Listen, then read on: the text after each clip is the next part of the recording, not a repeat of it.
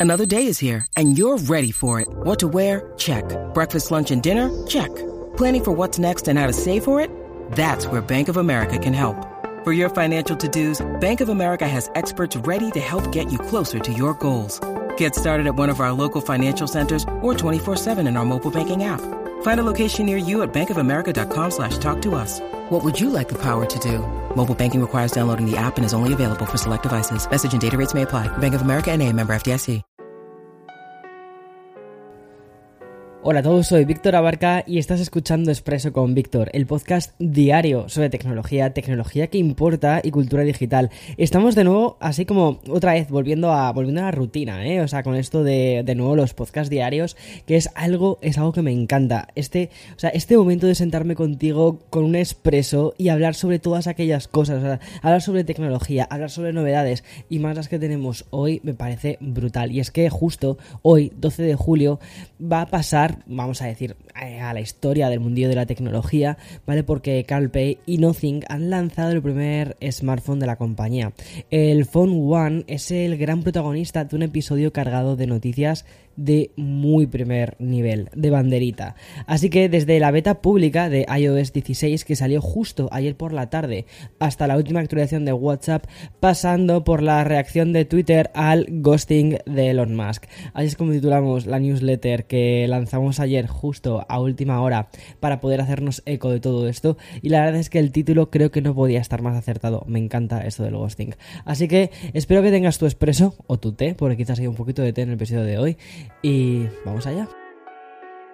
Bueno, por fin ha llegado el día que yo creo que estábamos muchísimos de nosotros esperando. Nothing ha presentado su primer teléfono oficial, un dispositivo que ha estado además envuelto en una campaña de lanzamiento debo decir que muy ingeniosa y muy hábil desde la perspectiva del marketing, porque desde el propio hecho de bautizarlo como el Phone One, como teléfono uno, así de sencillo, de, conceptual, de minimalista, de, también de, reduccionista al mismo tiempo, de esto es un teléfono, ya está, hasta incluso algunas de las características que ya conocemos desde, desde hoy. Bajo el lema de puro instinto, Nothing ha presentado su teléfono como una puerta de entrada al futuro ecosistema conectado y abierto que del que han mostrado así como o han hecho pequeñas alusiones.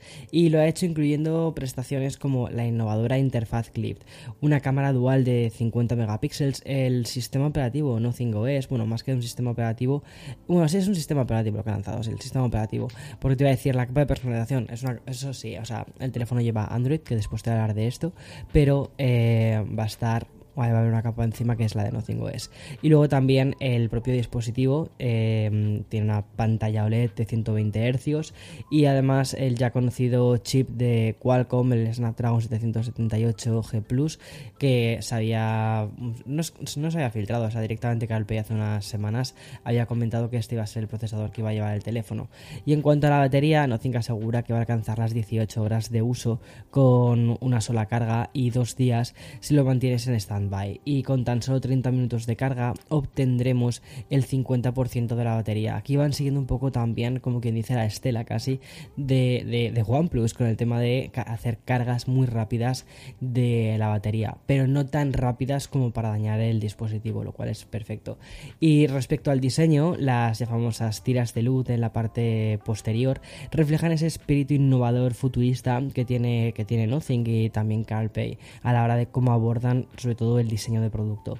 Y para esto han incluido la interfaz Clip, definida por la propia compañía como una nueva forma de comunicarse, ya que según ellos ayudaría a disminuir el tiempo que pasamos frente a la pantalla y no vamos a tener que estar tan pendientes de las notificaciones. Al menos ese es el objetivo que tienen estos distintos patrones de luz que están compuestos por atención 900 LEDs. Lo que pasa es que es muy guay porque no, no se ven, es decir, es una tira continua, ¿vale? No, vas, no ves los, los LEDs individuales, sino que lo han hecho muy bien para que sea como una especie de tira continua.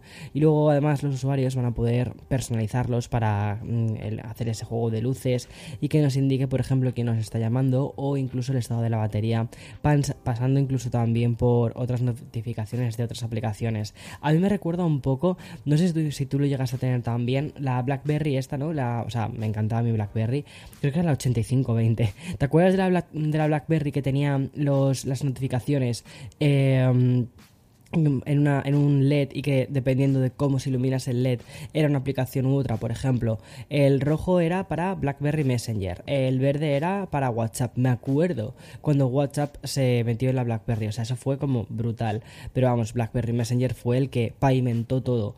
Yo creo, de verdad, que algún día tendré que hacer un episodio sobre la tecnología que utilizaba cuando era adolescente y hacer una especie de, Bueno, es que... Ah, bueno, te voy a decir, es que voy a ser demasiado abuelo cebolleta con estas cosas, pero es que es verdad, o sea, BlackBerry Messenger para mí creo que pavimentó eh, lo que tenemos ahora a, día de hoy con, con, WhatsApp. O sea, el concepto de WhatsApp, ese tipo de mensajes ilimitados, mm, nos lo trajo BlackBerry Messenger. Bueno, perdona que me voy, me voy de una marca a otra.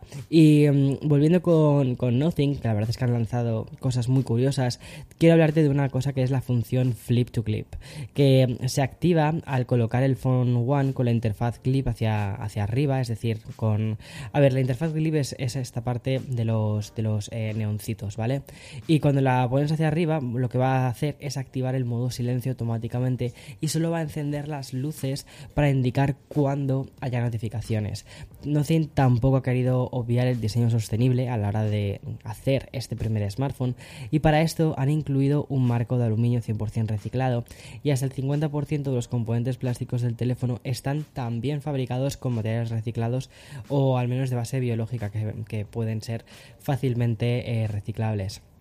Y respecto a la parte de, fotografía, que yo creo que este es un tema muy importante y el cual te voy a hablar de ello en cuanto tenga mi teléfono, o sea, en cuanto lo tenga, hay un pequeño retraso, pero en cuanto lo tenga conmigo, eh, esto es uno de los temas que quiero, que quiero contarte.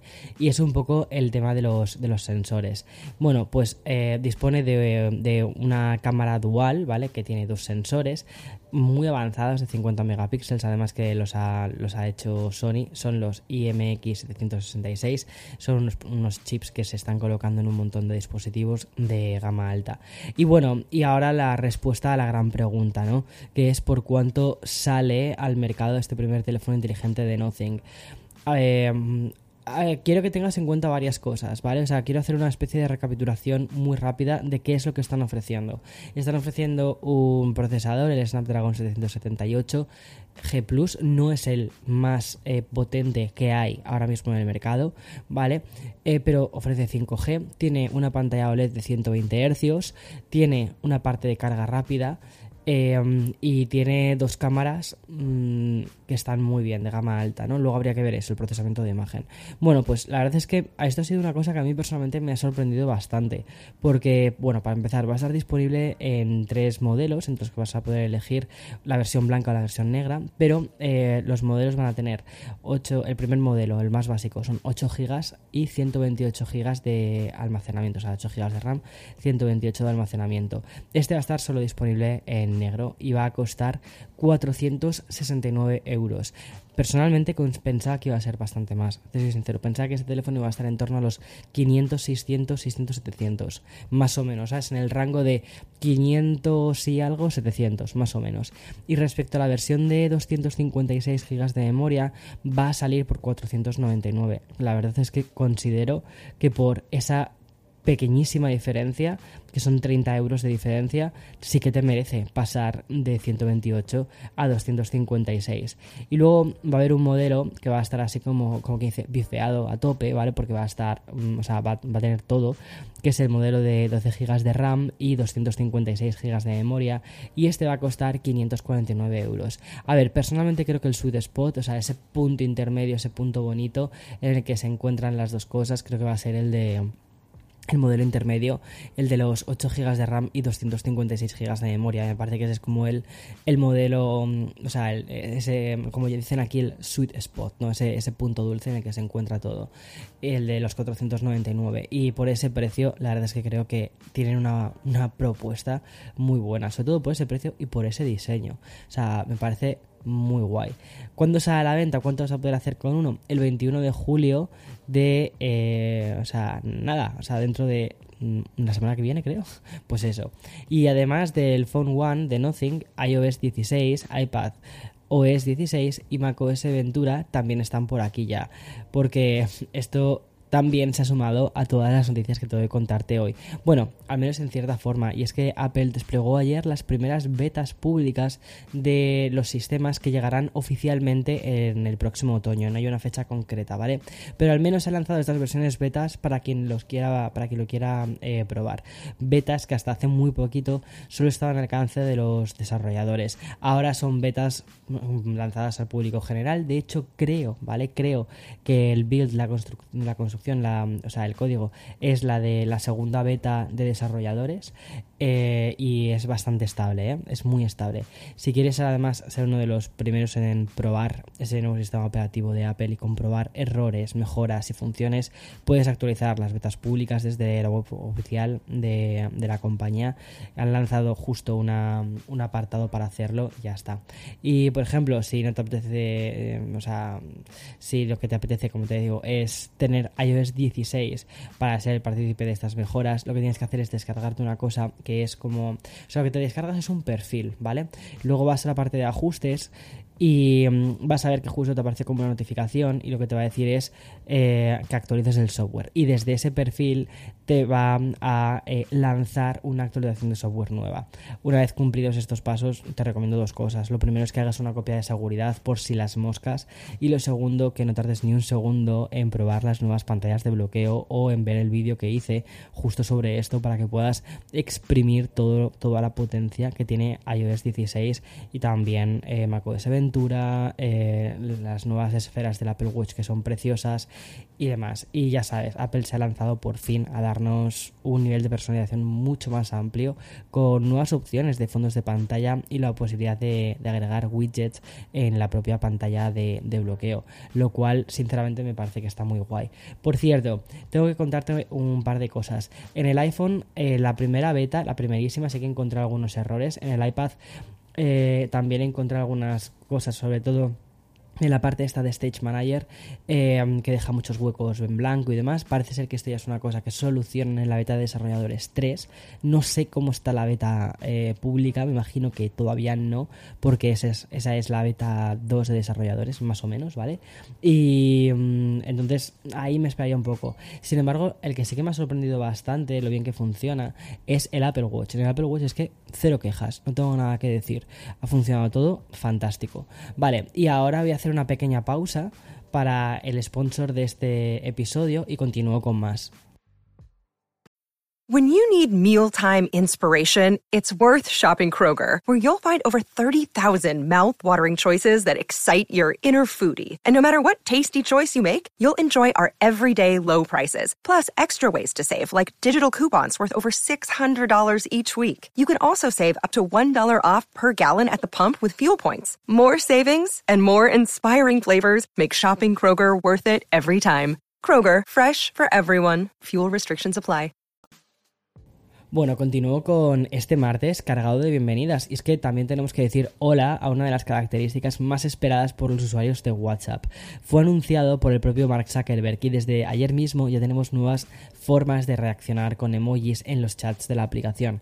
Como ya sabes, desde hace unos pocos meses se lanzó esta opción que recuerda mucho a nuestra época de Facebook, pero que nunca se había llegado a aplicar del todo a WhatsApp. Lo habíamos visto en otras aplicaciones, eso sí, en iMessage, en Telegram también. Y algo tan básico como por ejemplo añadir un emoji directamente a un mensaje de chat mm, potencia un poco la capacidad de interactuar con nuestros contactos y sobre todo de, de bueno, pues ya sabes, de, dar una respuesta rápida a un mensaje que tampoco sabes muy bien cómo vas a responder. O sea, en lugar de responder el típico jajaja, bueno, pues pones una, una, una cara mm, sonriendo y ya está. Y mm, hasta ahora estaba limitado a los típicos corazones, el pulgar hacia arriba o la careta de llorar de la risa eh, que le ha entrado al, por leer el mensaje y ya está. Pero ahora vas a poder poner muchas más cosas. Pero desde ayer, como te digo, anunciado además por Zuckerberg, WhatsApp agrega los emojis disponibles en la aplicación para que podamos reaccionar a través de estos. Además, y ya haciendo un alarde de diversidad, los usuarios vamos a poder seleccionar el color de piel de los emojis que, para que incluyan a todos los colores de y tonos de, de piel de las personas. Y por cierto, estas reacciones están cifradas de extremo a extremo también, al igual que en principio los mensajes de esta red. Y como si fuese un episodio casi temático, otra novedad, y en este caso una que ha tardado un año en llegar, aunque se anunció en junio del año pasado, ha sido ahora cuando el modo Picture in Picture pasa a estar disponible para todos los usuarios de iOS. Como ya sabes, este modo de imagen dentro de una imagen, si lo, si lo tradujésemos al, español, que además queda un poco raro, ¿no? Como, o sea, dentro, una imagen dentro de imagen, muy Inception todo. Bueno, pues consiste básicamente en la capacidad de disfrutar de los vídeos de YouTube a pesar de poner la aplicación en un segundo plano o incluso estando en otra app. El caso es que este modo Picture in Picture ya estaba anteriormente en dispositivos iOS, pero YouTube lo retiró sin dar demasiadas explicaciones y tras anunciarlo en 2021 vuelve al sistema operativo del iPhone y además considero que es una de las cosas que me gusta más así ver los vídeos de YouTube en un picture in picture y cuando hay algo que te interesa lo amplias y ya está. Esto sí, este picture in picture mm, regresa de dos maneras muy diferentes porque mientras en Estados Unidos esta función va a ser gratuita e independientemente de la versión premium, en el resto del mundo vamos a tener que estar suscritos a YouTube Premium si queremos disfrutar de esto. De todos modos, bueno, o sea, aquí voy a, mm, como que dice, pegarme un tiro en la pierna, yo solo, en el pie. Eh, mm, de las mejores suscripciones que he podido hacer jamás es la de YouTube Premium. Porque me quito todos los anuncios. O sea, sobre todo, yo que consumo bastante YouTube, sobre todo, o sea, bueno, o sea, veo muchísimos vídeos de gatos, de perros. Como no tengo mascotas, o sea, si te dijese ahora mismo que mm, mi feed de mi feed de YouTube sería vídeos de tecnologías y vídeos de gatos y perros, o sea, así. Bueno, y, al menos mm, pues no veo anuncios entre, entre ellos. Y voy a hablar ahora de Sony y de los tres nuevos altavoces Bluetooth que acaban de presentar al mundo. Tres dispositivos con un espíritu bastante continuista, con un diseño muy enfocado al exterior. Es decir, son a prueba de agua y también a polvo y tiene un certificado IP67. Los tres incluyen micrófonos que nos va a permitir desde contestar llamadas y también un puerto USB tipo C. Y por destacar otra prestación en común, todas, todos ofrecen una batería con muchísima autonomía, pero voy a ir por partes. En primer lugar, Sony nos trae el modelo, aquí ya empezamos con los nombres habituales de Sony que son un poco complicados, pero es el SRS-X200 y es un dispositivo muy ligero que sale al mercado por 130 dólares y que ofrece 15 horas de reproducción y un sistema de sonido con un doble altavoz con dos radiantes pasivos. En el término medio, la compañía japonesa ha lanzado el SRS X300 y en este caso hablamos de un dispositivo que ya pasa a 200 dólares tiene Bluetooth 5.2 para la conexión, es decir, vas a tener muchísima menos latencia y una autonomía bastante más amplia que va a llegar hasta las 24 horas de reproducción. Y además incluye una conexión de 3,5 milímetros para que puedas conectarle el iPod si todavía eh, tienes por aquí este gadget. Y por último, la versión más grande que alcanza los, atención, 3 eh, kilos de peso, que vas a tener que llevarlo con un dolly casi, y que obviamente lo notaremos a través también, sobre todo, de la potencia de sonido. Es el doble que el modelo anterior, y me estoy refiriendo al, altavoz SRS XG300, saldrá al mercado por 350 dólares, pero a cambio ofrece hasta 25 horas de autonomía, 4 altavoces, 2 tweeters, 2 radiadores pasivos y un modo megabass para jugar con los graves y hacer estas fiestas de verano alrededor de la piscina. Y al diseño, lo encuentro bastante más parecido al de un, al de un boombox. Y estos tres dispositivos ya están disponibles para poder eh, comprarlos o precomprarlos y saldrán a la venta el próximo 15 de julio. Bien, y ya acabo este expreso de hoy con una update sobre el culebrón del verano, ¿vale? La, telenovela de verano. Me acuerdo cuando era pequeño que siempre había como, siempre ponían en la televisión, como tenías más tiempo, y yo pasaba mucho tiempo en casa de mi abuela, a mi abuela le encantaban los culebrones y las telenovelas, y siempre había como una telenovela que estrenaban ese verano, ¿sabes? Y, que se hacía viral, que si estaba, bueno, Rebelde, Rebelde Güey esta, ¿no? Eh, que era muy divertida. Eh, ya no me acuerdo de casi nada de esta, pero ¿cuántos años tendría ahí? Nueve años, una cosa así. Bueno, eh, y siempre había como el culebrón, ¿vale? Y este año, pues, le toca. Eh, hay un culebrón bastante grande. Que. Y además que fue el protagonista de la. Eh, voy a decir, espectacular newsletter que tienes desde ayer en tu correo electrónico si estás suscrito o suscrita a nuestra newsletter. Bueno, tal y como la bauticé fue el ghosting que Elon Musk le ha hecho a Twitter y es que esto vuelve a ser noticia. La compañía ha contraatacado a través de una carta emitida por su equipo de defensa. Los abogados de, Twitter niegan que la empresa haya incumplido ninguna parte del acuerdo, tal y como Elon Musk intenta defenderse y además de calificar las acciones de Musk como inválidas e ilícitas y aseguran que el multimillonario ha incumplido el acuerdo a sabiendas intencionadamente y materialmente. Y para esto la carta incluye las cláusulas que estipulan que Elon Musk no tenía la capacidad para ser despectivo con la plataforma o los usuarios de Twitter algo que como todos sabemos Elon Musk no ha dejado de hacer en estos últimos meses sobre todo con una gran cantidad de memes que, ha lanzado contra la plataforma e incluso contra algunos directivos. Pero bueno, en fin, veamos en qué termina todo esto. Como te digo, esto se parece el culebrón del verano y, mm, ya está. Te seguiré informando sobre todo porque me parece interesante. Es así como el chascarrillo tecnológico del año también. Y es, es curioso, es curioso porque además es un tema de conversación muy recurrente en las sobremesas de verano. En fin, hasta aquí este episodio de hoy martes 12 de julio del 2042. Espero que hayas disfrutado, que te hayas informado de muchísimas cosas y nada, mañana como siempre, y mejor. Chao, chao.